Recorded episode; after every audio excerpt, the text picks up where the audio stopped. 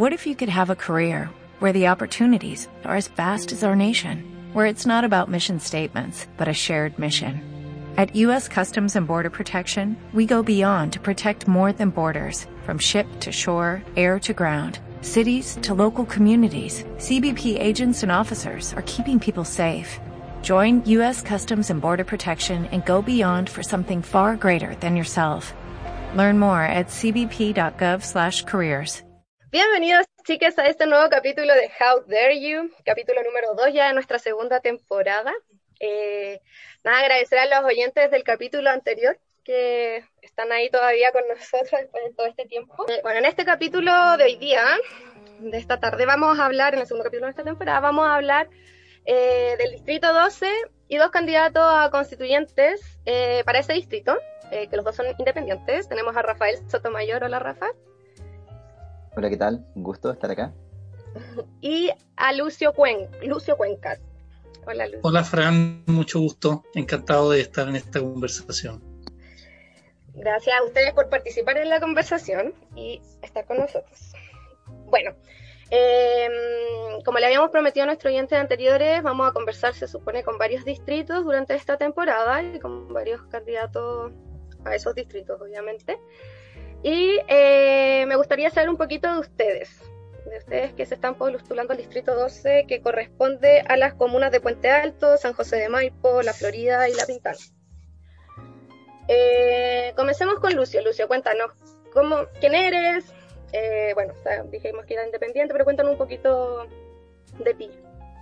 ¿Y de dónde ok. Sí, eh, mira, primero algunas referencias personales. Eh, bueno, mi nombre es Lucio Cuenca Berger. Yo he sido por algunos años director del, del OLCA, que es el Observatorio Latinoamericano de Conflictos Ambientales que nos dedicamos sobre todo a acompañar procesos de conflicto, acompañar organizaciones locales que enfrentan situaciones de conflicto socioambiental, pero también a generar articulación, movimiento, participar un poco del debate político ambiental del país. Y desde allí, bueno, me ha tocado participar de, como militante, en el fondo militante socioambiental, en, eh, en algunas redes, en algunas eh, organizaciones y em, y por ahí viene mi conexión con esta candidatura, ¿no? Eh, particularmente, bueno, yo soy ingeniero de la USACH y em, por lo tanto he realizado un trabajo entre lo profesional, técnico, pero también como eh, en, la militancia propiamente tal del, del, movimiento socioambiental.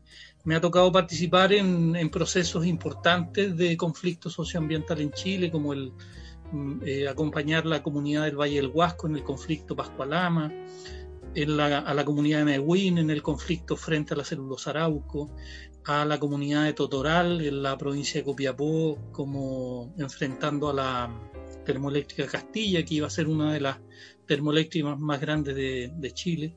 Últimamente mm, también apoyando a la comunidad de Putaendo frente a un mega proyecto minero que se les viene y que están trabajando para eh, mantener la comuna declarada como una comuna libre de minería. Entonces, eh, han sido esas mis prioridades y concretamente eh, yo soy habitante de la comuna de, de, La Florida desde hace poco más de 30 años. He participado territorialmente acá en la red metropolitana No Alto Maipo, hace ya varios años en el proceso de, eh, de, lucha frente al proyecto Alto Maipo, también en la comuna de La Pintana por la construcción de la autopista Acceso Sur, que hace algunos años atrás fue un conflicto bastante fuerte frente al Ministerio de Obras Públicas en una zona muy populosa y popular, digamos. Eh, en la defensa del Panul, del bosque de la precordillera acá de la Florida.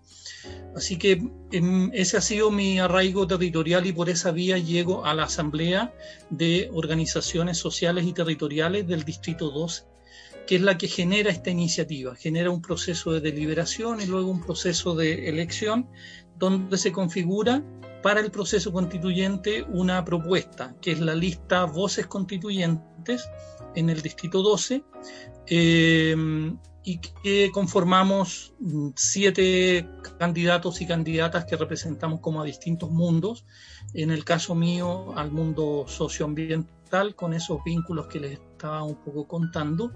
Y bueno, y, motivado sobre todo porque el camino del, del movimiento socioambiental eh, alcanzar ciertas transformaciones o ciertos logros en las luchas socioambientales han topado permanentemente con la constitución, con el carácter de la constitución que tenemos ahora.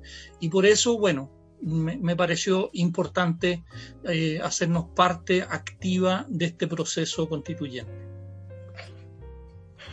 Ya, perfecto, Lucio, muchas gracias. Ahí participaste en varias batallas, por lo que estuvimos sí dándonos el resumen. Eh, ¿De esta fuiste tú solo o dijiste que fuiste con una organización? ¿Cómo no entendí? ¿Fuiste tú solo como a estas em, batallas, entre comillas? no, no, yo, yo como parte de el, OLCA, el Observatorio Latinoamericano de Conflictos Ambientales, su, su misión de trabajo es apoyar eh, organizaciones locales. Yo soy ah, director del OLCA y como tal articulamos equipos para apoyar estos procesos, entendiendo que el protagonismo lo tienen que tener las organizaciones y las comunidades. Nosotros hacemos un proceso de acompañamiento para potenciar las capacidades que las organizaciones tienen. Entonces, desde ahí viene mi vínculo con el mundo socioambiental más amplio. Perfecto, perfecto. Buenísimo, muchas gracias, Lucio. Rafa, cuéntanos de ti, quién eres, de dónde vienes, cómo llegaste a este proceso es que dedico mi tiempo libre. Eh, bueno, mi nombre es Rafael Sotomayor, tengo 34 años, eh, soy licenciado en psicología, trabajé directamente en, bueno, hice mi práctica en La Pintana, trabajé con, con niños en colegios que tienen una alta tasa de vulnerabilidad, y me di cuenta que realmente lo que quería hacer es profesor, entonces soy profesor de ciencia, eh, además licenciado en psicología, máster en innovación social y ahora estoy cursando un magíster en dirección y liderazgo educativo. Por ende, mi vida está súper ligada a, la educación en general y sobre todo a la educación ambiental. Soy director de Fundación Biosfera Mía, en la cual trabajamos no solo en este territorio hace más de cuatro años, eh, básicamente haciendo recuperación de microbasurales, que es algo muy importante, en nuestro distrito abunda en ellos por todos los lugares, eh, y reforestando algunos sectores también, que es muy importante también comprender que eh, estamos muy al debe, no solamente en nuestro distrito, sino que a nivel nacional, en, en áreas verdes por persona. y aparte de eso, eh, he trabajado con UNESCO en Ocean School, que es una escuela del océano, que básicamente eh, lo que trata es eh, de llevar la alfabetización oceanográfica, que todos estos conceptos básicos en oceanografía o los conceptos mínimos que una persona debería tener, ¿cierto? Sobre todo en Chile, porque entendemos que acá Chile es un país que es mayoritariamente marítimo, pero de, conocimiento respecto a este ecosistema poco se maneja. Entonces es súper importante poder llevar esa información a, no, no, solamente al aula, sino que a la ciudadanía en general y me tocó como representante latino estar en Costa Rica, en Venecia, en Barcelona, en distintos lugares donde pudimos desarrollar la década del océano, que actualmente partió este año, y bueno, son 10 años que, que de cara al futuro, en donde muchísimas organizaciones de todo el mundo están trabajando para precisamente darle la importancia la relevancia a este gran ecosistema, a este gran océano que nutre y que está bastante amenazado, entendiendo que gracias a ese espacio es que se posibilita la vida en general. Em, y bueno, de ahí, de ese trabajo más bien territorial con la gente en los colegios, eh, no es una casualidad, sino que es una causalidad que existan tantos profesores por hoy interesados en participar en este proceso constituyente, porque de alguna manera eh, tenemos conexión no solamente con la gente, sino que también con los espacios, con esta desigualdad que se profundiza a través de la educación. Y ahí nació esta inquietud inicialmente de ser constituyente, y luego ya de, bueno, conversar con distintas organizaciones, con glaciares chilenos, Fridays for Future, el caso ahora, que trabajan eh, no solamente en el territorio, sino que a nivel nacional es que, bueno, surgió bastante constante el tema de ya tírate, tírate, te apoyamos. Y bueno, yo soy la verdad que poquito prendido, así que ya démosle, dije yo, no se pierde nada. Y por otra parte, eh, creo que es muy importante dar el ejemplo, no solamente como educador, sino que como padre, de que las cosas realmente sin presupuesto, pero con harto cariño se pueden hacer, se pueden lograr, y que los independientes como Lucio, como yo, con muchas personas que están trabajando, somos tan capaces como las personas que están haciendo política hoy por hoy, y quizás aún más, porque reflejamos, eh, somos un vivo reflejo de nuestra sociedad. Y bueno, ahí es cuando eh, me uní a la lista del pueblo, eh, entendiendo que era un espacio en donde se podían unir distintos independientes. Inicialmente me, me, cargó, la verdad, honestamente. Yo tuve muchas peleas con los chiquilistas del pueblo por distintos motivos. lo transparentado en distintos lugares, pero con el tiempo se articuló como un proceso muy afable, muy amigable, donde eh, no me impusieron ninguna idea, sino que al contrario pude yo también poder eh, hacer, escribir las mías, mi interés socioambiental en, esta, en este proceso. Y tal como lo mencionaba Lucio, dentro de, esta Liga de la Justicia que se armaron con distintas listas independientes, mi rol es como ser el capitán planeta de, ¿cierto? de esta lista y, bueno, trabajar también la misma bandera que Lucio eh, que Crime en Voces Constituyentes, eh, la socioambiental también acá en la lista del pueblo de Distrito 12. Eso es básicamente mi presentación. Buenísimo. También hartas cositas ahí haciendo en la vida, día a día, en la vida cotidiana. bueno, por lo menos los dos estamos están más o menos enfocados y familiarizados con todo el área mm, de conservación, de ecología, de medio ambiente, etcétera. Y eh, antes de iniciar como preguntas más específicas, quería preguntarles eh, si ustedes consideran que esta oportunidad realmente eh, es una herramienta necesaria para pelear contra lo que es eh, las injusticias medioambientales que se viven en nuestro país, todo lo ligado en general, hablando de una forma general. Desde lo que tenemos el problema de derecho del agua, problemas con las basurales, problemas con los usos de espacios también, con crecimiento de población, etcétera. ¿Creen que esto es como una herramienta más importante que si no es ahora, quizás no es más adelante, no va a ser mucho tiempo más. Ya, como hablé, me toca. eh, bueno, la verdad que eh, con, con, eso eh, importante te refiere, me imagino, a la constituyente, ¿cierto? Este proceso constituyente es importante para, para articular o trabajar en torno a todo lo que nosotros con Lucio, bueno, con otros eh, constituyentes socioambientales hemos, hemos, tratado de consagrar de alguna forma. Yo creo que sí, o sea, la respuesta es un sí contundente eh, creo que muchas de las cosas que nosotros estamos haciendo a través de organizaciones eh, sin fines de lucro, como ORCA, Fundación Bioferamía, Tomás, porque son movimientos, qué sé yo, precisamente se gestan porque el Estado, y bueno, no solamente el Estado de Chile, sino que en el latinoamericano o mundial, nos ha hecho cargo de problemáticas que se vienen arrastrando hace muchísimo tiempo, a través de políticas timorata, a, través de un modelo económico que privilegia precisamente el avance del mismo y no el bienestar ¿cierto? De las personas o esta eh, conciliación que tenemos que nosotros realizar, o armonización, como quiera llamarse, entre el ser humano y la naturaleza.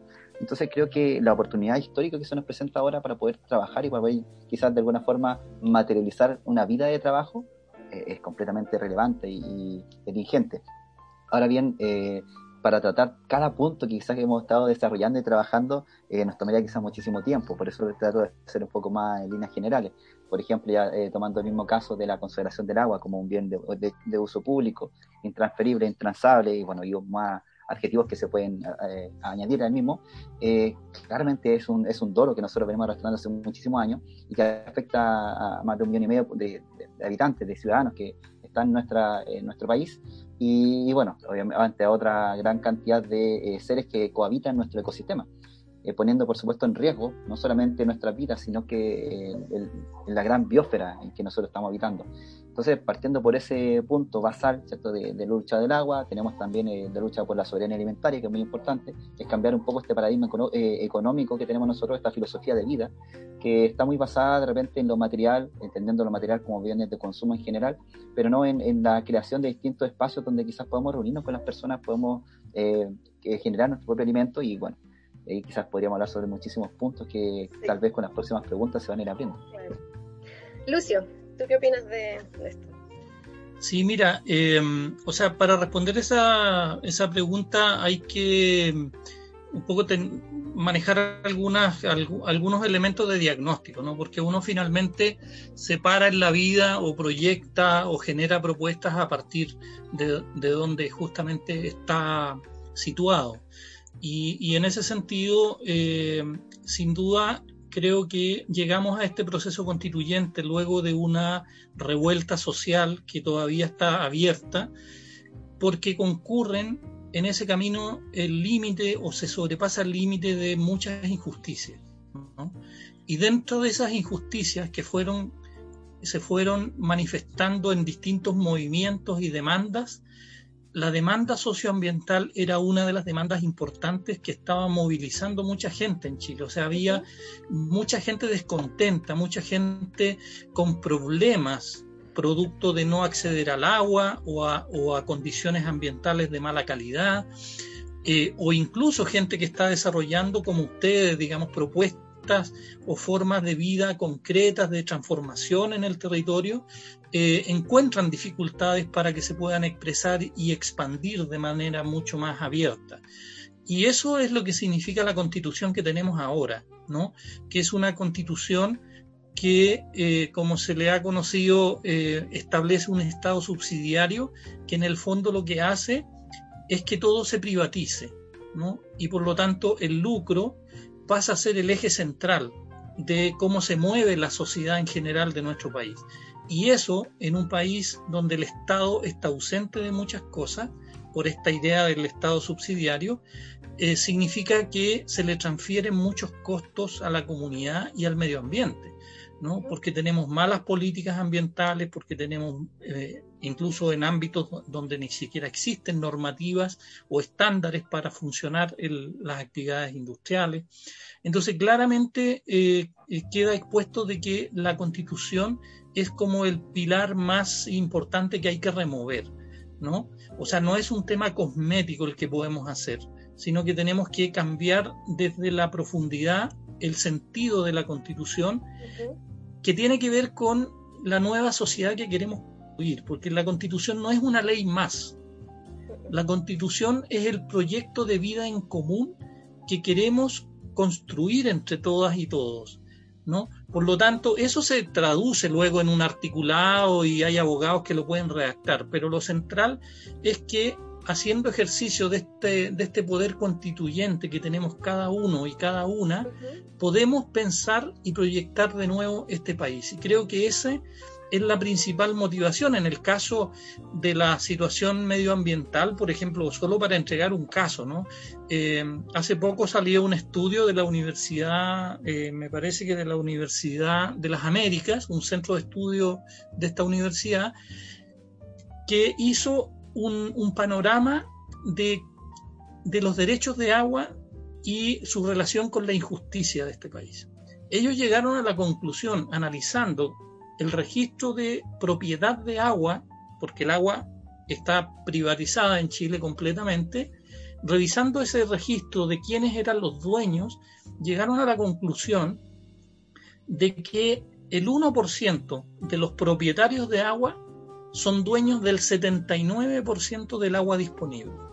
O sea, esa es una manifestación de la profundidad que tiene, por un lado, la privatización que permite la constitución actual, porque la privatización del agua está en la constitución, y la injusticia que ocurre en el otro extremo de la situación. Y esas son las cosas que necesitamos cambiar o pensar de otra manera en una nueva los temas de injusticia, los temas de desigualdad que tienen una dimensión ambiental sin duda, se puedan abordar en la nueva constitución. O sea, lamentablemente la constitución vigente nos dejó amarrado pilares de un modelo económico, lo que no ocurre en todos los países. En los países democráticos las constituciones tienen otro sentido, ¿no? Pero acá la constitución tiene un contenido ideológico muy fuerte, ¿no? Que es una visión unilateral de cómo construir la sociedad y que fue impuesta en esa constitución y que tiene que ver con poner la propiedad privada y la mercantilización al centro de nuestra vida. Y eso hace que se actúe de manera injusta, tengamos como resultado una sociedad con las desigualdades que tenemos hoy día. Y esa es la oportunidad que tenemos para cambiar. Y sin duda hoy día, en un contexto de crisis ambiental profunda en Chile, de crisis ambiental climática a nivel global, tenemos la oportunidad de plasmar estas cosas en la nueva constitución. Perfecto, perfecto. Entonces sí, sí es una herramienta bastante importante. Sin duda, sin duda, yo creo que... La conclusión de ambos. Exactamente. Perfecto, bueno, también quiero aprovechar para presentar a Víctor, nuestro presidente de la corporación, que se me había olvidado presentarlo al principio. hola, Víctor. Hola, Fran. Hola, Lucio. Hola, Rafael. ¿Cómo están? Hola, Víctor. Encantado. Hola, ¿qué tal, Víctor? Bueno, Víctor es el presidente de nuestra corporación. eh, médico veterinario igual que yo, y nos va a acompañar en el desarrollo de lo que continúa y de lo que sigue el capítulo. Un gusto. Yo quería preguntarles ahora. Me gustaría aclarar una cosa para, eh, para nuestra audiencia. Todos nuestros capítulos respecto a los constituyentes en sí siempre van a tener al menos dos invitados de diferentes líneas y diferentes, de diferentes eh, posiciones. Y dejarlo súper en claro porque eh, totalmente voluntario y aceptamos diferentes clases. En este momento solamente contamos con personas dos listas, nos tratamos, nos tratamos de acercar a otras listas y no quisieron participar o lisa llanamente tenían otra agenda, ya para que eh, los siguientes capítulos va a haber mucha más variedad y esperamos que otras listas también se sumen a participar de, este, de este, programa que esperamos sea un aporte al, proceso. Perfecto. Sí, súper importante ese, ese, dato. Bueno, eh, vamos a retomar un poquito haciendo un resumen más o menos de lo que se han presentado ustedes y lo que hemos hablado. Eh, ambos, en teoría y en como la base de sus eh, ideas hacia este nuevo proceso, van en pro de un medio ambiente sano, en el fondo, hacia la población, ¿cierto? Y, eh, y los dos consideran que este proceso de cambio de constitución es favorable para todo este esta mira o este objetivo un poco más ecológico y de equilibrio, por decirlo, con, con el medio ambiente. Sobre eso, eh, quería preguntarles bueno, acá eh, teníamos como específicas a, su, a sus distritos, a sus comunas, pero eh, creo que los voy a preguntar más en general, ¿ya? Porque ustedes no se están postulando, o sea, obviamente se están postulando por esas comunas y a través de esas comunas, pero para un proceso que es nacional en el fondo y no solo de donde están ustedes. Eh, ¿Qué opinan? O sea, ¿cuál es su opinión y cuál es su mirada frente al tema del agua? O sea, por ejemplo, tuvimos acá cerca lo que es eh, el problema con San José de Maipo, donde se quería hacer... Eh, acá se quería hacer una... Hidroeléctrica. Una hidroeléctrica, ¿cierto? Sí. De hecho, está, está ya, ya construida. Perfecto. Eh, y porque también sufre varios aluviones. Sí. Aluviones, sí. Bueno, pero San José de Maipo siempre ha sido una, un sector o una zona de nuestro país que eh, tiene conflictos con el agua, ya desde la hidroeléctrica, desde el uso también de las mineras, todo el problema que viene con los aluviones debido a... Ahí lo podemos conversar más porque podría ser, pero es un lugar donde hay una alta riqueza de, eh, de agua, ¿Y qué opinan ustedes sobre esto de las privatizaciones del agua? De, que existan personas que tienen derecho a tal cantidad de agua por tiempo y, eh, y que nosotros le garantizamos en el fondo eso y además que se lucre con esos derechos de manera descarada. O sea, ya está en la bolsa de, Estados Unidos, Estados Unidos, Nueva York, ya está Wall Street con el tema del agua, de nuestra agua.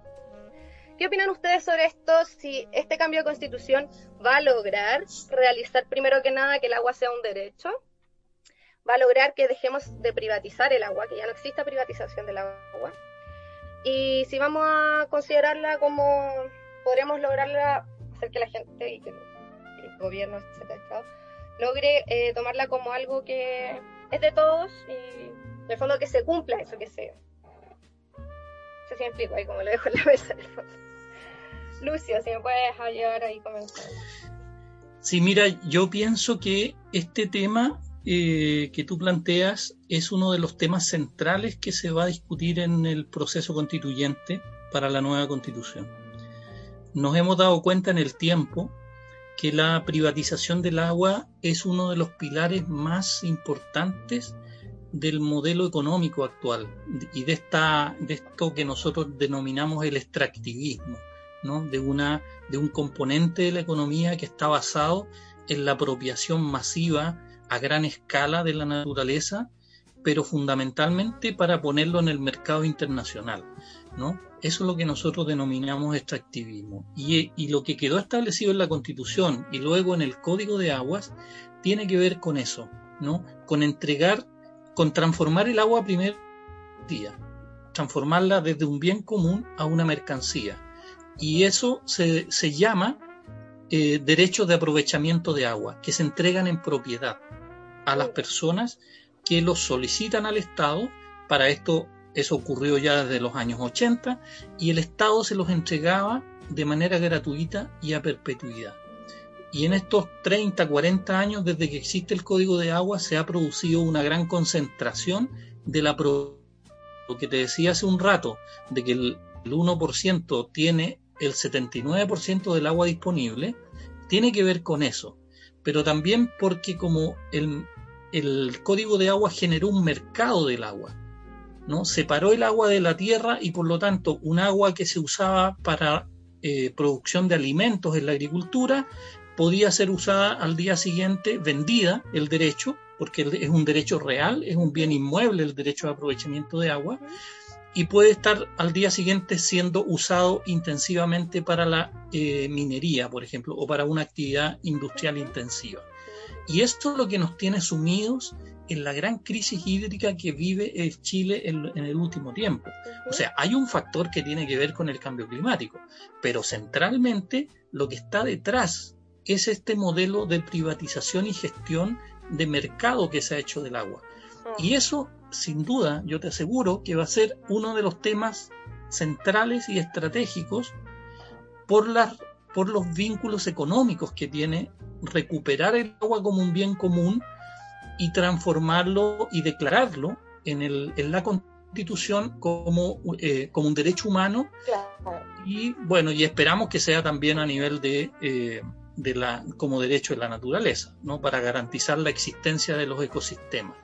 Y lo que ha pasado en el cajón del Maipo, con el proyecto Alto Maipo, está muy ligado eh, a ese tema. Podríamos después a lo mejor ver algunos detalles sobre el caso Alto Maipo, pero es un megaproyecto que, que puede existir porque existe este sistema de privatización y de mercantilización del agua que no solo involucra una empresa hidroeléctrica, sino que también involucra a la empresa sanitaria Aguas Andinas, que tiene la responsabilidad de proveer agua potable a todo Santiago. O sea, de ese proyecto y de los impactos de ese proyecto en el cajón del Maipo depende el agua para 7 millones de personas que habitan esta cuenca. Entonces es muy relevante los vínculos ¿no? y, también proponerse salir en esta nueva constitución, salir de esa lógica del el agua como una mercancía y pasar a ser un bien común. Perfecto, entonces en el fondo, Lucio, tú estás de acuerdo en que el agua se deje de ser un bien privado y pasa a ser un bien común y por derecho. Sin duda, por supuesto. Rafael, ¿tú qué opinas de esto y qué piensas? mira, eh, yo creo que todos los ambientalistas en general estamos completamente de acuerdo con que el agua se desprivatizar.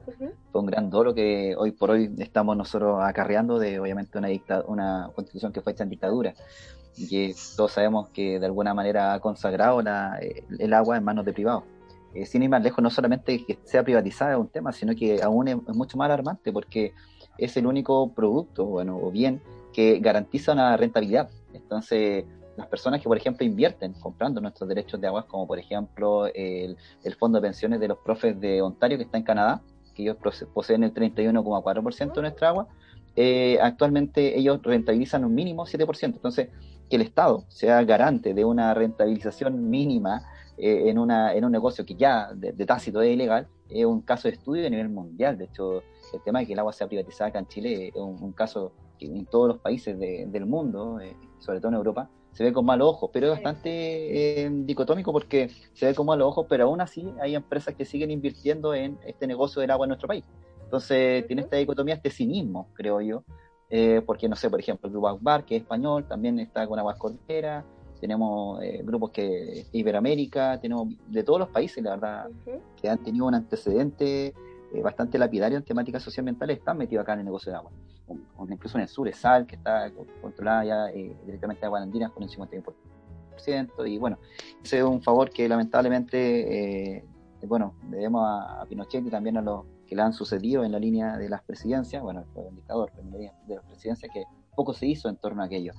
Creo que em, es imposible que este, esto siga sucediendo. Creo que todas las personas que actualmente van como constituyentes eh, me, refiero a los independientes y a los que tenemos una mirada socioambiental, vamos a luchar con unas, con garras, con dientes, con todos, para que precisamente este derecho a agua eh, se devuelva a nuestro pueblo, a nuestro territorio, no solamente para un consumo humano, sino que también para la mantención de nuestro ecosistema, que es muy importante mencionar, ¿cierto? Tenemos una, una sequía que actualmente está pero acabando con nuestro, eh, nuestro sector y sobre todo en San José de Maipo.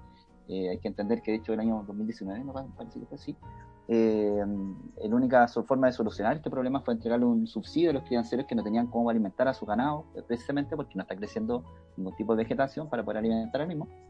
Y esos fondos nunca llegaron, se utilizaron desde el municipio, eh, terminaron regalándole un montón de eh, alimentos en descomposición al ganado, que obviamente generó mayor gasto en la población, y bueno, eh, finalmente uno podría ver una gran ramificación de problemáticas que se vinculan en torno a que el agua esté privatizada y a la cual, por supuesto, nosotros estamos dispuestos a combatir en este proceso constituyente. Ahora bien, eh, ahí también podemos hablar de lo que nosotros deseamos, los puntos que evidentemente queremos defender acá en la constituyente, que garantizar a la naturaleza como sujeto de derecho, porque de alguna manera eh, esto permitiría que nosotros, o favorecería, la defensa de él mismo en cualquier tipo de tribunal o, proceso posterior.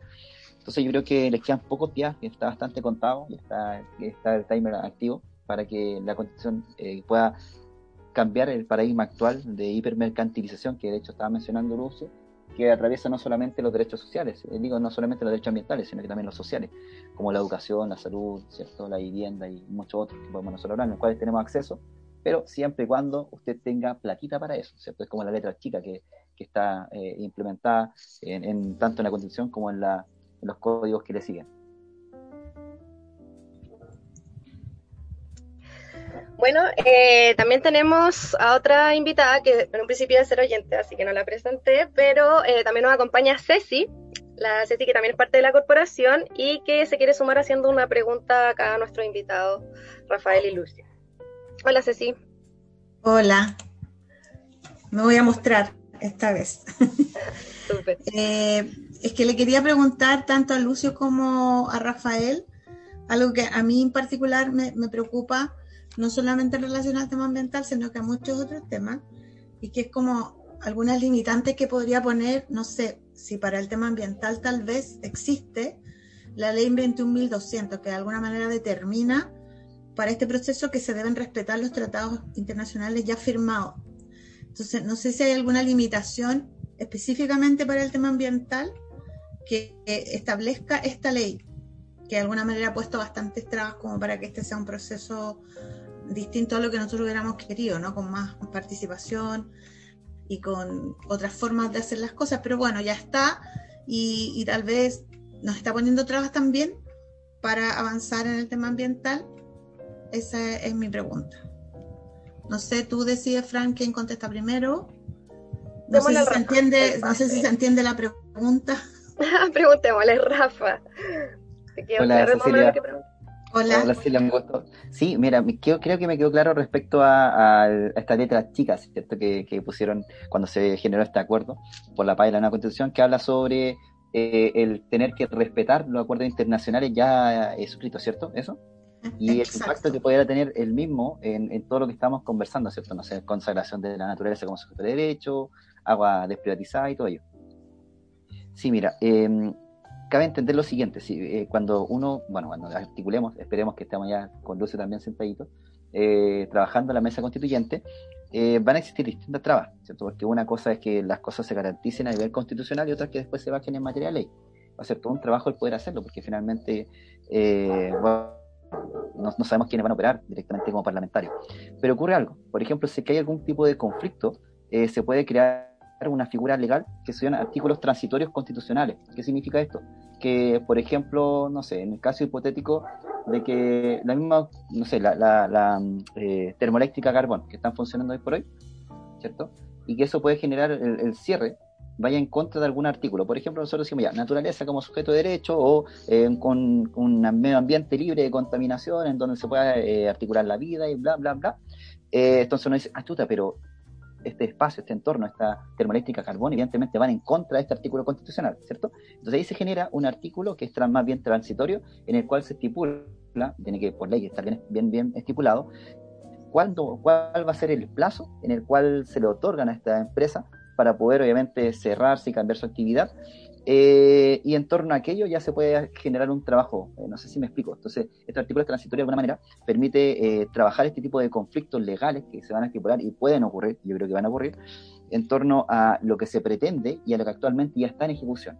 Entonces, luego de que ya se cumpla, por ejemplo, ya perfecto, se da este periodo, eh, las termoeléctricas se cierran, estoy hablando de un, caso completamente ejemplificador, estoy diciendo que esto va a ser así en ese, en ese aspecto, y ya eh, la actividad, perfecto, se, se, terminó, ¿cierto? Ya no están funcionando las termoeléctricas de carbón, entonces ese artículo eh, transitorio se saca de la Constitución y se mantiene eh, el anterior, ¿cierto? El que era vivir en un ambiente libre de contaminación, en donde se garantice la vida, y bla, bla, bla, bla.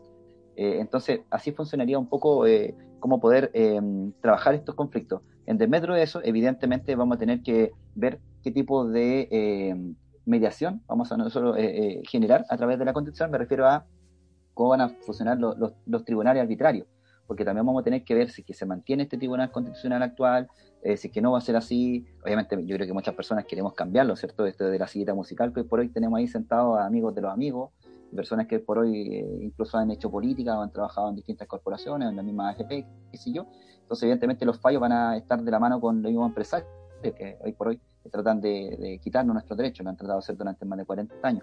Entonces, también ahí va a tener que estipularse cómo van a ser los mecanismos para poder lidiar respecto a este tipo de conflictos y, en el caso de no, bueno, ya se dirige directamente este tipo de diferencias a tribunales que son más bien internacionales.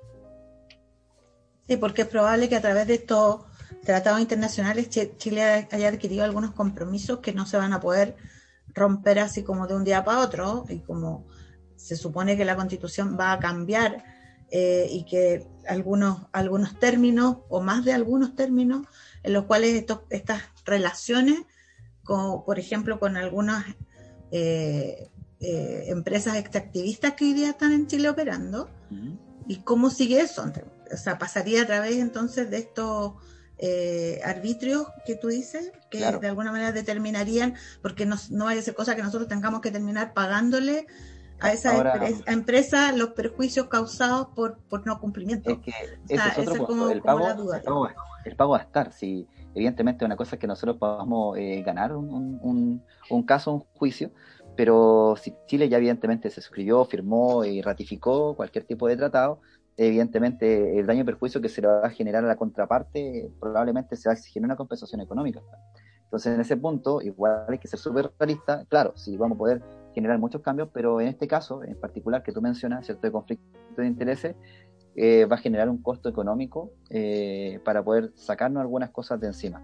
Sí, sí, eso, eso no, no lo va a quitar ni el Papa actualmente, lamentablemente.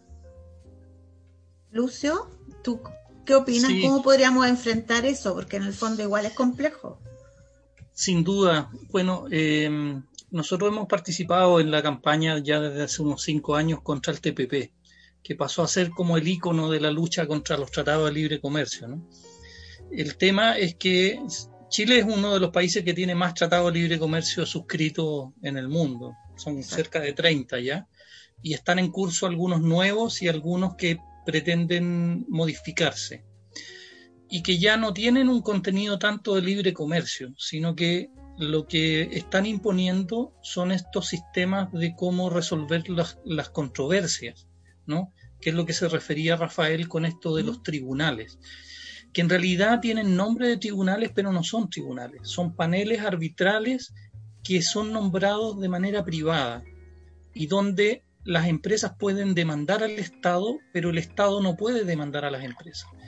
Y ahí hay un tema muy central que debe ser tratado en el debate constituyente, porque cuando se, se permite eso, cuando se, se permite eso a través de ratificar un tratado de libre comercio, lo que se está haciendo es transferir soberanía.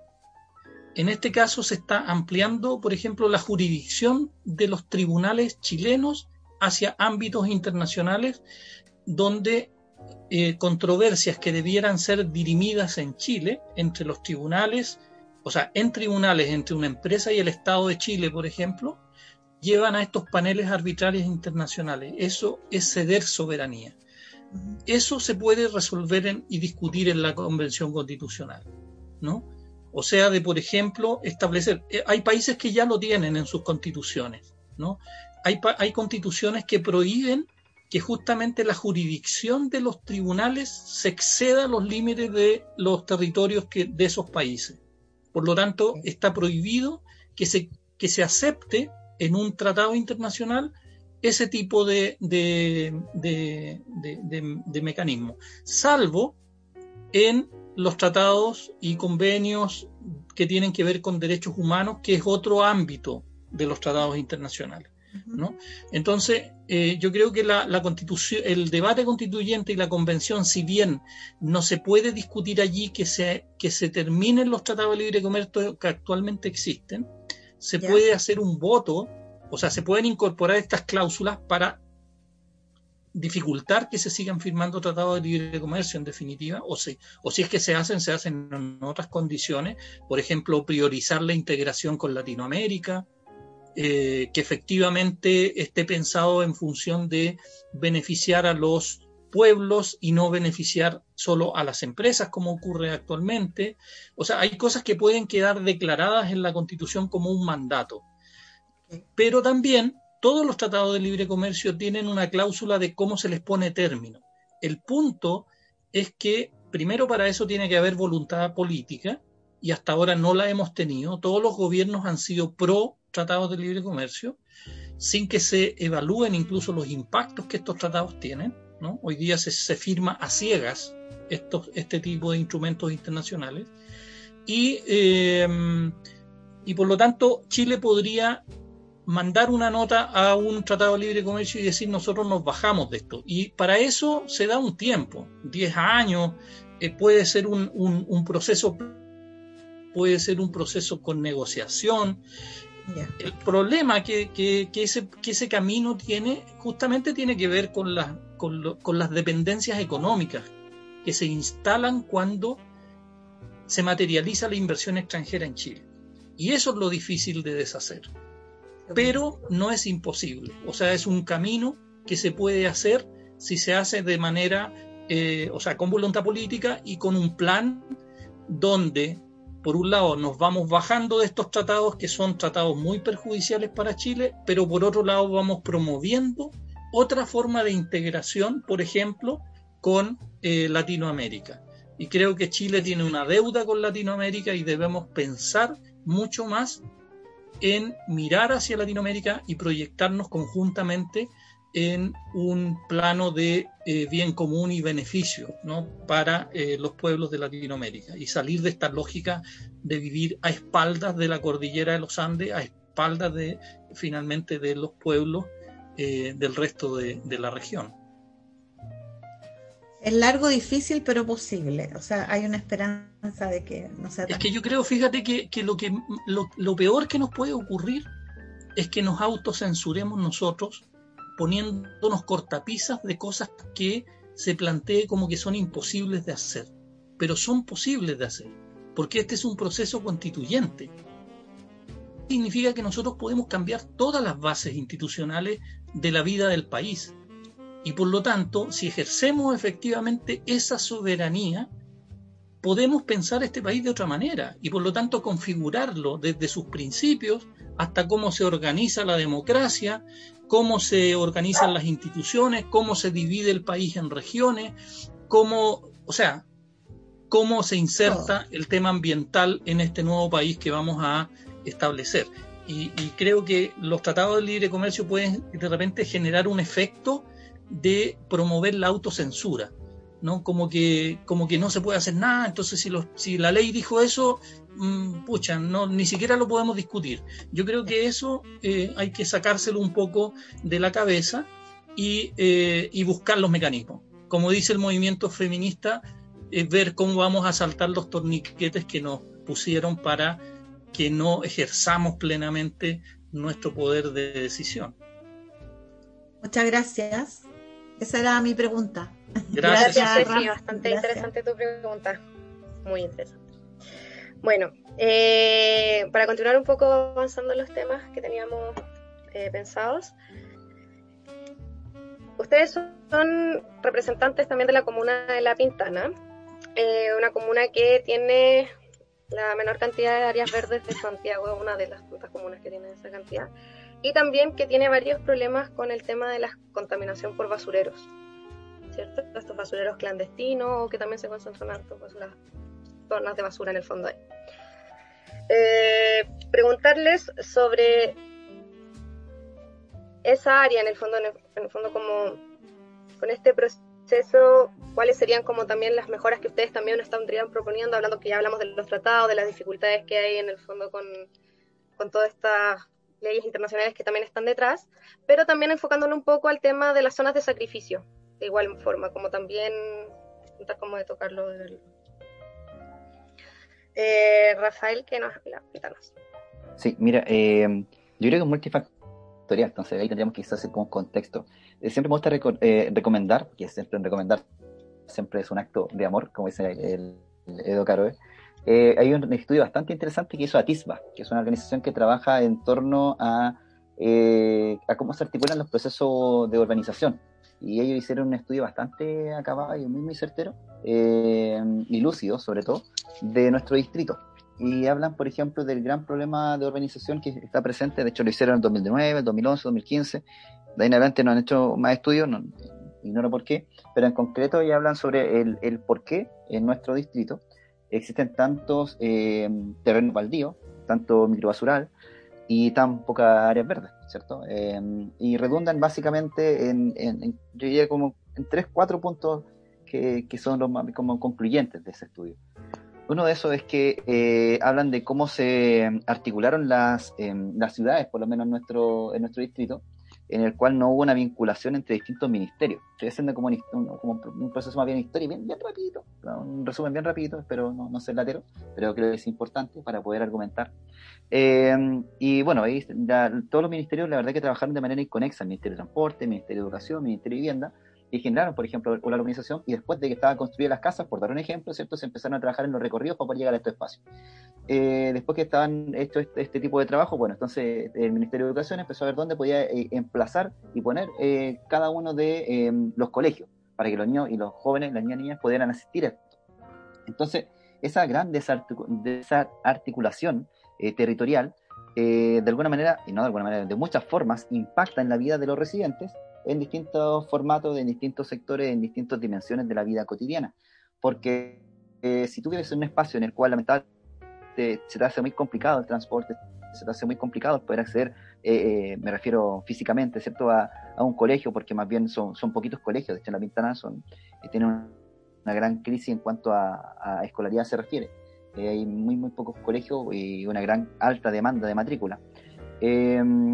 Y bueno, tú tienes una ciudad que tampoco está favorece la comunicación entre vecinos, porque cuando tú vas a cualquier tipo de población pequeñita, esto ocurre también acá en Puente Alto, eh, y te das cuenta que con suerte tienen donde poder aparcar quizá un, par de vehículos, eh, con suerte tienen como para poder ingresar a una calle en bicicleta o caminando con dos niños, evidentemente hay cosas que quedan muy atrás, como por ejemplo eh, el área verde en general. es, es, pero bastante absurdo pensar de que ellos van a priorizar en realidad los componentes socioambientales en un contexto en donde no tienen ni siquiera espacio para poder habitar. O sea, tenemos una gran componente de hacinamiento y no es azaroso, ¿cierto? Esto se, se gestó de esta manera, para mantener a la población, ¿cierto?, eh, sumida en, miseria. Eh, eso, en mi juicio, creo que esto fue intencionado. Entonces, para poder solucionar esta gran problemática de, desconexión, no solamente entre el entorno, sino que entre sus habitantes, tendría que trabajar eh, esgrimiendo varias cosas. Em, una de ellas es el, acercamiento, eh, esto también no está también consagrado a nivel constitucional, pero un punto es eh, el acceso a la ciudad, ¿cierto? que es algo muy importante poder establecer, el buen vivir, que finalmente es algo que también nosotros de alguna manera queremos consagrar en la Constitución. Em, el derecho a ser felices, que también está, es bastante utópico, pero no por ello menor, entendiendo que Chile en solamente menos de nueve meses bajó 17 puntos eh, a nivel planetario, ¿cierto? En índices de felicidad. Entonces tenemos una población bastante eh, triste, bastante decadente. Entonces por eso creo que eh, este tipo de situaciones, que tenga, no sé, tan alto índice, de delincuencia, el que tenga pocas áreas verdes, el que pucha, la gente lamentablemente tenga una vida bastante sufrida, es un síntoma de, de todo lo que nosotros hemos construido, que es una gran desigualdad, que es un un sistema que lamentablemente favorece a los ricos y los convierte en más ricos y a los pobres los convierte en más pobres. Entonces creo que tenemos que trabajar y poner eh, en la discusión el cómo queremos nosotros transformar nuestro país eh, en un país mucho más igual. Y ahí eh, la educación creo que cobra una vitalidad bastante grande, entendiendo que, por ejemplo, por dar un dato del año pasado, que estuvimos en pandemia, más de la mitad de los estudiantes de la Pintana perdieron el año por deserción y solamente el 1%, el 1 de la población de las Condes lo perdió. Entonces tú te das cuenta que ellos tienen un acceso a la educación eh, que es bastante notorio, porque tú cuando nivelas la cancha en contexto educacional, realmente nivelas el país hacia toda la actividad eh, humana, económica, socioambiental, quiera llamarse cualquiera de las listas de la vida. Entonces, creo que por una parte deberíamos consagrar este acceso a la educación, ¿cierto? de manera universal, gratuita y de calidad, que es algo que muchos movimientos, muchas personas lo están tratando de poner en la palestra.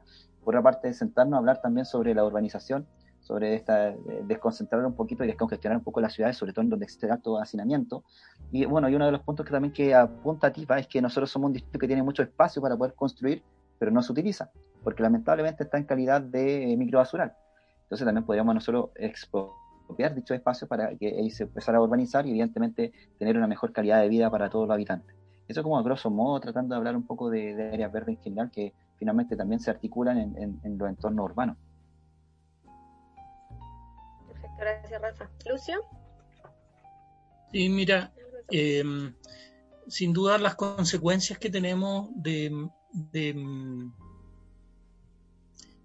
condiciones de vida en las comunas del distrito eh, eh, es consecuencia de varias décadas de una política eh, habitacional, urbana y territorial de abandono y de mercantilización, en definitiva, ¿no?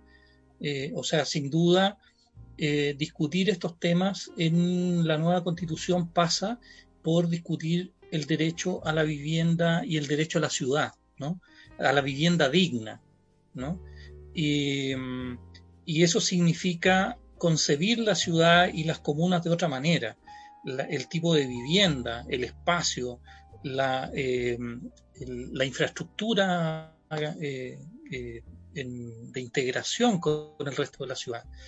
Eh, hoy día, eh, si bien nuestro distrito hay como bastantes diferencias, ¿no?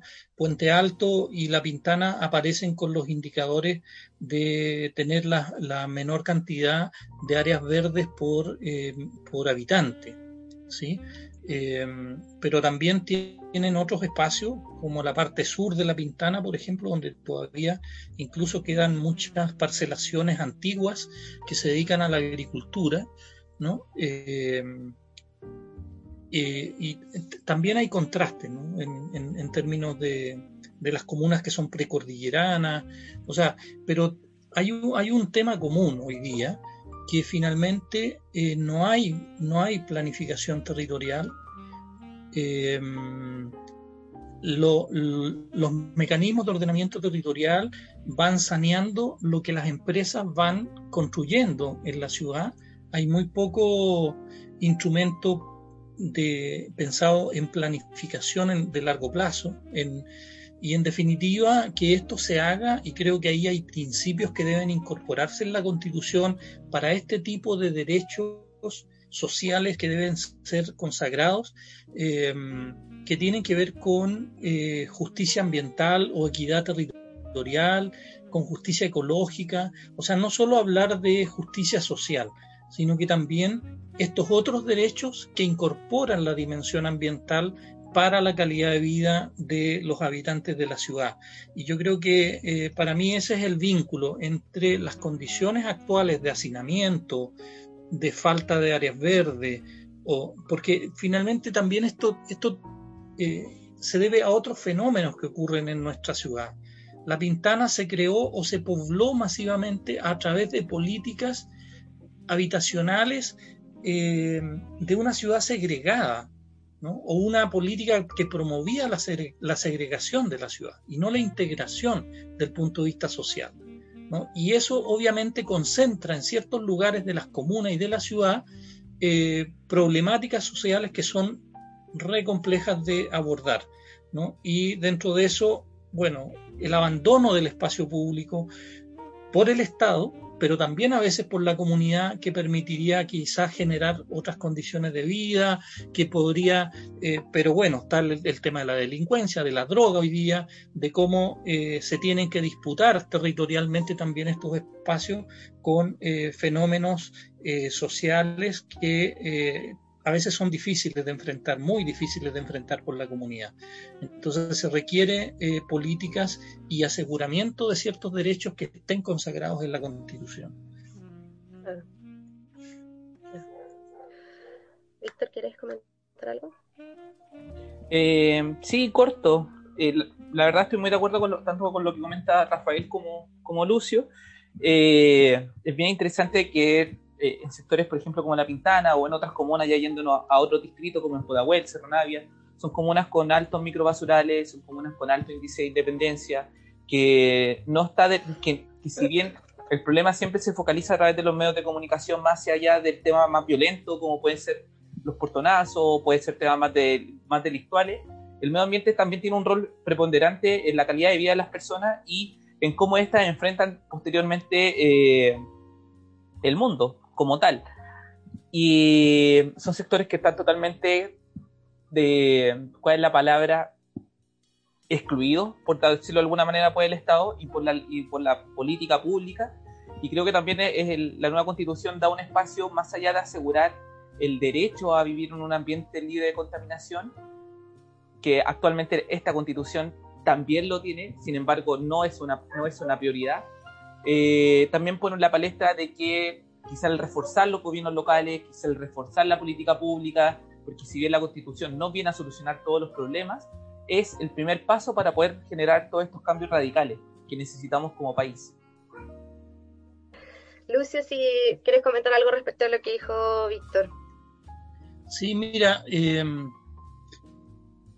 yo creo que tenemos relativamente claro los diagnósticos, ¿no? Eh, y el, el, tema es pensar y proponer para este proceso constituyente em, es cómo desde las distintas dimensiones de, los procesos de toma de decisión, de, la organización territorial, em, cómo vamos a democratizar finalmente este país, ¿no? Porque acá eh, eh, el, junto con, las cuestiones económicas y la discriminación o la falta de justicia en, la, en, cómo se reparten los recursos hacia las comunas, por ejemplo, em, está eh, eh, absolutamente realizada la toma de decisiones. Y esto también tiene que ver con, con descentralizar o concebir el sistema democrático de manera descentralizado y de la manera más directa posible, ¿no? Y que efectivamente eh, la ciudadanía, las comunidades sean parte de las decisiones, que los procesos de participación sean vinculantes. A nosotros nos ha pasado mucho en el mundo ambiental en los últimos años que se crea una fantasía de participación en las evaluaciones ambientales, pero finalmente la gente se involucra, la gente se informa y resulta que después se da cuenta que la decisión es una decisión política, no es una, no, no participa del proceso de toma de decisión de manera vinculante. Y eso genera mucha frustración, ¿no? Pero también tú le estás quitando un derecho a la gente de decidir sobre su plan de vida, sobre su territorio, sobre las cosas que le afectan, sus, cómo quiere construir sus sueños. Y eso tenemos que cambiarlo. O sea, claramente acá eh, hacer ciudad, hacer eh, justicia ambiental, hacer, eh, bueno, garantizar los derechos sociales que queden establecidos en la Constitución, pasa por democratizar. Y eso es descentralizar y es transferir realmente poder de decisión hacia las comunas, hacia las regiones, y a lo mejor definir nuevas regiones, porque la delimitación territorial que tiene Chile hoy día eh, se hizo con una mirada más geopolítica que eh, eh, de las comunidades humanas y del medio ambiente. ¿no? Entonces, yo creo que hay mucha tarea por, por crear, por pensar, por proponer, ¿no? y, creo que un factor muy importante es el, cómo se va a concebir la democracia en esta, en esta nueva constitución.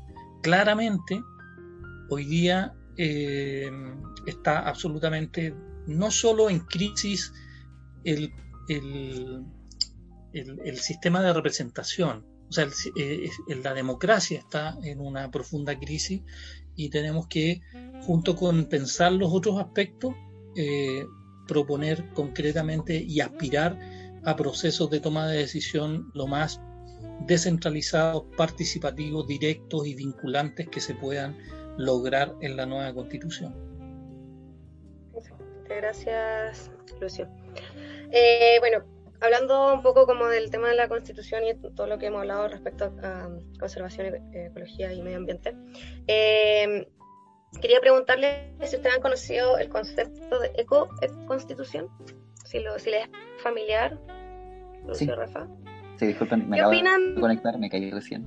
Sí, tranqui. Eh, ¿Qué opinan de, de, ese concepto? Y si es o no es, eh, bueno, si lo pueden explicar un poco, y si es o no es como la solución o una posible solución a todos los problemas. En el fondo tendrá un efecto así como... Bueno. Rafa. Ya, mira, y, eh, mm, sí se conoce precisamente como ecoconstitución, constitución ecológica, tiene varios eh, nombres, por decirlo de alguna forma, pero en vez de ecoconstitución, nosotros preferimos el calificativo de socio-ecológica, constitución socioecológica, finalmente porque lo que nosotros queremos es armonizar la acción humana con la naturaleza, ¿cierto? Nuestra actividad productiva, nuestra forma de habitar, nuestra forma de relacionarnos con el entorno, entonces creemos que sería mucho más pertinente el constitución socioecológica eh, y también porque muchas veces el término ecoconstitución eh, causa eh, cierto mm, rechazo en la población, ya que tienden a pensar que solo se desean garantizar los derechos de la naturaleza y no solamente y no los sociales, eh, entendiendo que tal vez no es materia eh, común, ¿cierto? El, comprender que cuando nosotros garantizamos los derechos de la naturaleza, a la vez estamos trabajando también temáticas sociales. Entonces, eh, hay que darle como una vuelta, vuelta de tuerca para tratar de ser lo más inclusivos posible y que personas que tal vez no tengan esta conexión directa con estos procesos ecológicos, bueno, quieran sumarse a la misma. Entonces, em, no sé si es que realmente la constitución socioecológica podría solucionar todos los conflictos que nosotros tenemos, todas las necesidades que tenemos eh, como país, pero sin duda va a destrabar muchísimas de ellas. Eh, el actual modelo ha perpetrado de alguna manera eh, la enajenación del ser humano con la naturaleza. Basta con que a nivel quizás más micro, a nivel de relación humana, uno pregunte como, oye, piensa en un lugar que sea que te evoque la naturaleza y generalmente la concepción mental, este constructo mental es como en el sur, ¿cierto? En algún en Villarrica, en algún lado donde esté una vegetación bastante abundante, siendo que lo primero que deberíamos pensar al momento de hablar de naturaleza es nosotros mismos, nosotros las personas somos parte de la naturaleza, somos inherentes porque articulamos la misma, porque la podemos ir modificando, ¿cierto? Porque tenemos una injerencia y eso también habla sobre eh, cómo nosotros nos relacionamos con la naturaleza. Ahora bien, eh, para poder hablar de condición psicológica eh, hay que hacer como una, y quizá un resumen muy breve porque es bastante extenso, es más bien la forma en que nosotros nos articulamos, nos relacionamos con la naturaleza y tal vez buscar armonía, armonizar nuestra actividad económica ¿cierto? con el desarrollo humano, con el desarrollo ecosistémico. Es muy importante poder hacerlo. Y tiene distintos tipos de principios también eh, principios ambientales regenerativos, sostenibles, em, bienestar ecológico, eh, la justicia intergeneracional, esto de descentralización, de hecho que alcancé a escuchar cuando me conecté al último, estaba hablando de Lucio, ¿cierto? Eh, y también instaurar este eh, concepto de territorio nacional por bioregiones, que es muy importante, fomentando la soberanía en, en pos del bien común, el reconocimiento de los pueblos indígenas y su autonomía, la naturaleza como sujeto de derecho, que como hablado, ¿cierto? consagrar el agua como eh, bien de uso público, intransferible, ¿cierto? establecer protección explícita a los animales, también no humanos, que es muy importante eso, con especial énfasis, por supuesto, en especies que sean nativas y en peligro de extinción, y fomentar el rol del Estado frente a la crisis que contextualizando que esto de constitución ecológica no nace porque alguien dijo, oye, sería genial hacerlo, sino que es más bien eh, una asociación de motivos, eh, todo respaldado por evidencia científica de que estamos en la crisis más grande a nivel planetario y por ende tenemos que tomar acciones dentro de eso. ¿Y crees que entonces sería como una buena herramienta para poder solucionar muchos problemas? Evidentemente, sin duda es una, yo creo que es la más grande herramienta que podemos imprimir en torno a los desafíos que tenemos como país y como planeta. Perfecto.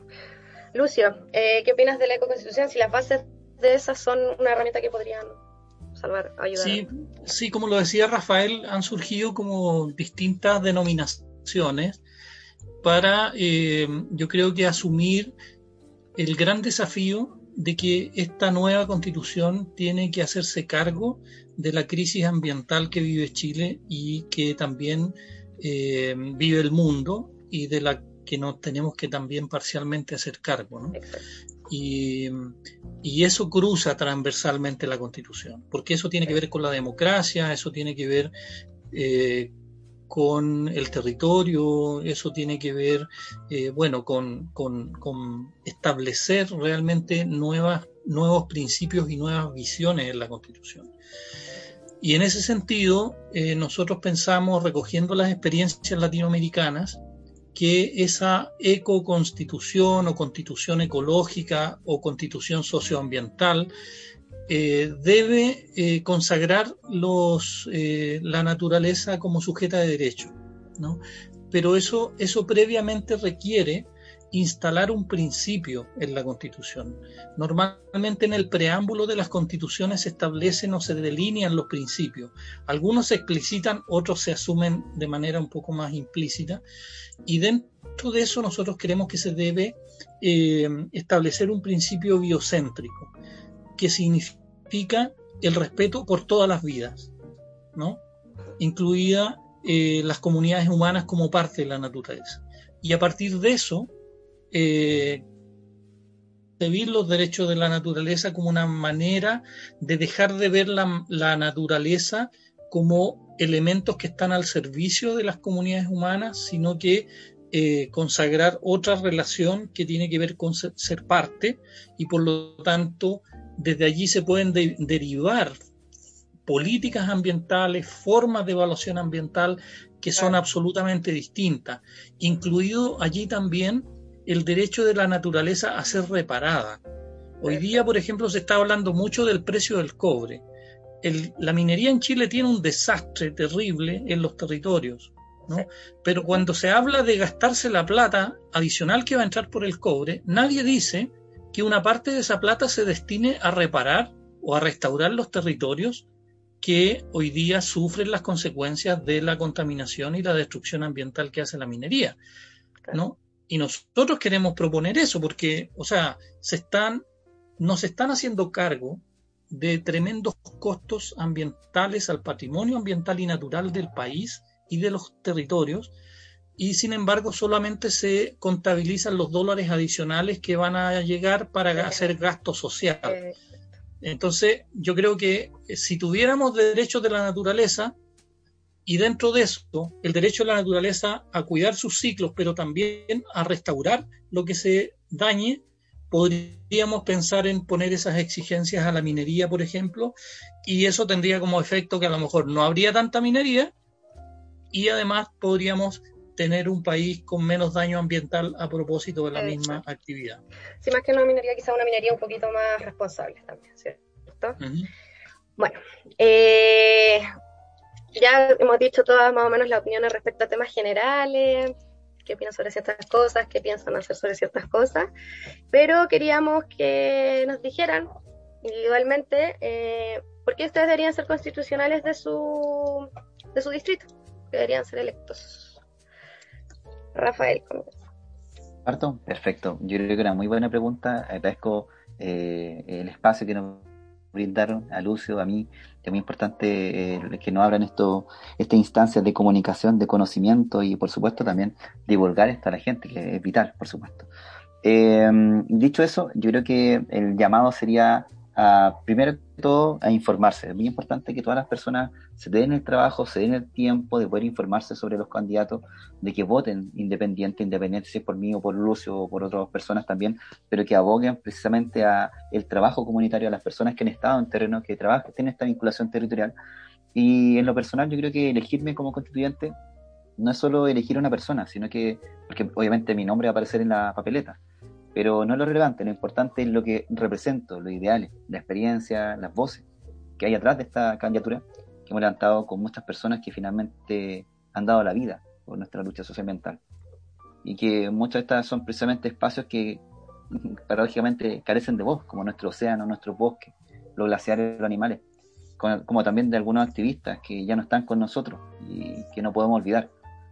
Eh, por tanto, representa un elemento vital que no se ha incluido en nuestra historia constitucional y del cual paradójicamente depende nuestro futuro, que es la esperanza de tener un futuro sostenible y la acción necesaria y la fuerza para poder lograrlo.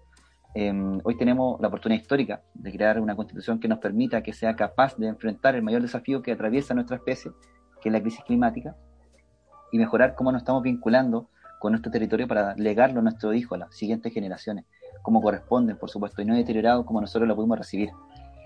Entonces, fortalecer nuestro compromiso conciliando el desarrollo humano con el desarrollo económico y ecosistémico es algo no solamente necesario, sino que vital para poder crecer como país en todas las carencias que estuve. Eh, y bueno, dicho sea de paso, y también como nuestro eh, reza nuestro eslogan de nuestra campaña es, si los políticos no supieron ser ciudadanos, nos tocó a los ciudadanos ser políticos y créanme que esto ni a ustedes ni a mí nos va a quedar grande, sino que al contrario. Vamos a dar una lucha, una lucha justa, de la cual vamos a celebrar el futuro por haber elegido de manera consecuente al candidato adecuado. Eso, Fran. Buenísimo, muchas gracias, Rafael. Lucio, cuéntanos, ¿por qué deberíamos el tu distrito elegirte como constituyente? Bueno, yo creo que eh, la candidatura que, y la lista que, de la que hacemos parte, eh, junto con eh, enarbolar, creo, las, eh, las demandas sociales y los sueños que han estado detrás de muchos movimientos del último tiempo. En particular, en mi caso, representamos una dimensión que es mucho más sensible para la, la, ciudadanía en general hoy día que para el Estado o para el sistema político y que tiene que ver justamente con la dimensión ambiental de la vida, ¿no?